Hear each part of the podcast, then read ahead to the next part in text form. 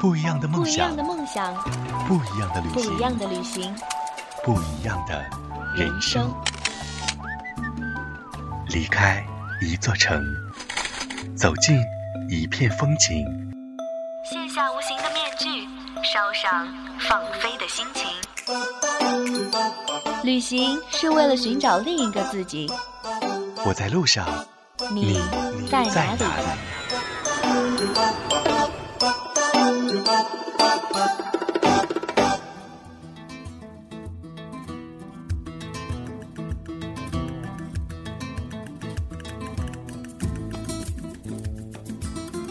土耳其在我的印象当中是非常神秘的，对于伊斯坦布尔这个城市有特别的情有独钟。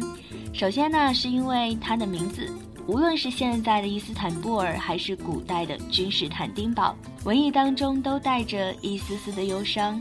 在这里，前进一步是欧洲，后退一步是亚洲，东西方文化在这里交融碰撞。我是旅行家夏言。本期的节目将由我带领大家穿越土耳其，一起领略伊斯坦布尔的风光。几十年来魅力不减的邦德曾在《The World Is Enough》里说：“我总是希望能在伊斯坦布尔过圣诞节，也只有伊斯坦布尔这个世界上唯一横跨亚欧两大洲的城市，才能让邦德所向往，让他愿意在这里。”度过一年中最重要的节日，在这个有着两千七百年历史的城市里，有东方与西方的交汇，有基督教与伊斯兰教的结合，还有传统与现代的融合。也只有在这里了，你是谁已经不再重要。在伊斯坦布尔经营着一个有三百年历史的浴室老板这样说：“只要你在伊斯坦布尔住上一个月。”你可能就会变成诗人、画家、情人，更重要的是，你就会变成一个伊斯坦布尔人。对于在世界各地执行任务、不断变化自己身份的邦德来说，这种最终的归属感，是不是就是他最后追寻的目标呢？博斯普鲁斯海峡把伊斯坦布尔分成了新城和旧城两个区。欧洲和亚洲在这里隔海相望，隔着六小时往返的渡轮，而博斯普鲁斯吊桥这座世界上最长的吊桥，又让欧洲和亚洲神秘地贯通了起来。从欧洲到亚洲，也不过就是走过一座桥的功夫。欧亚两洲的距离不仅仅在空间上缩小到了极点，而且因为伊斯坦布尔特殊的地理位置。东西方两种文化在这里也接近于零距离，融合多于对立。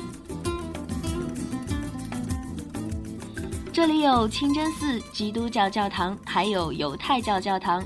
最著名的当然就是现在已经被称为阿亚索菲亚博物馆的圣索菲亚大教堂了。它最初是由君士坦丁大帝兴建的，当时啊真的是堪称世界上最大的教堂。六世纪，查士丁尼大将将它改造成了拜占庭式的建筑，并且把它作为基督教的教堂。到了十五世纪，奥斯曼土耳其苏丹穆罕默德又把它改成了清真寺。不过，教堂顶部的基督教壁画还在，拜占庭式的马赛克也保留了下来。宗教的变迁和建筑风格的变迁，让圣索菲亚大教堂呈现出了多元融合的魅力。这个火红的清真寺以及周围四个尖塔的形象，是整个伊斯坦布尔乃至全世界最精美的建筑之一了。从这里，你可以读出伊斯坦布尔一千六百年来作为罗马、拜占庭、奥斯曼土耳其三大帝国首都的辉煌和沧桑。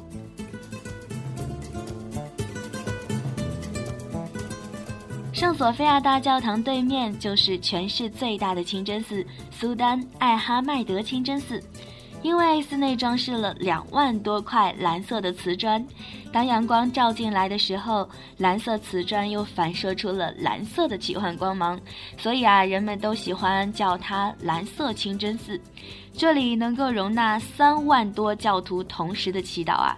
即使不去做礼拜，也能够听到通过清真寺大喇叭里传出来的祈祷的歌声。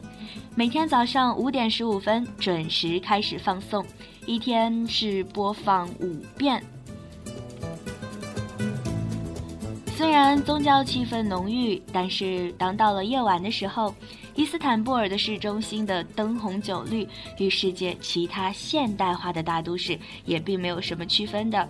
保守的妇女会裹着伊斯兰式的头巾，当然了，也会有开放的姑娘大胆地穿着露脐装。伊斯坦布尔市中心有一个被誉为全世界最大、最古老的室内集市，距今大概是五百年的历史了。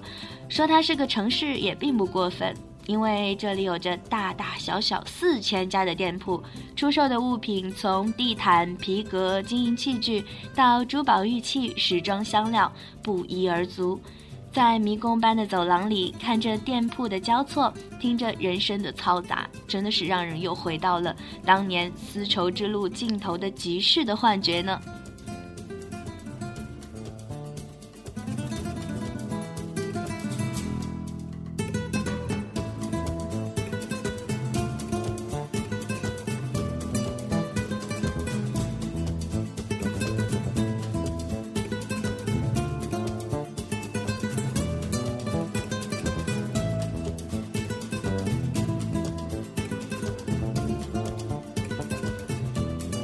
到这里，我们的伊斯坦布尔之旅就要和大家说再见了。希望大家有一天能够走进自己心里的那个远方，带着梦想去旅行。您可以在喜马拉雅、语音网以及豆瓣网、爱听网收听到我们的节目。如果您喜欢我们，也欢迎您关注有家电台的新浪微博，我们会在今后为您呈现出更多的精彩。如果你还想和 NJ 互动，和同样喜爱有家的听众朋友们聊天，也欢迎您加入我们的听友群二九八幺四八零七二。有家电台有你才有家，我是夏言，我们下期再会。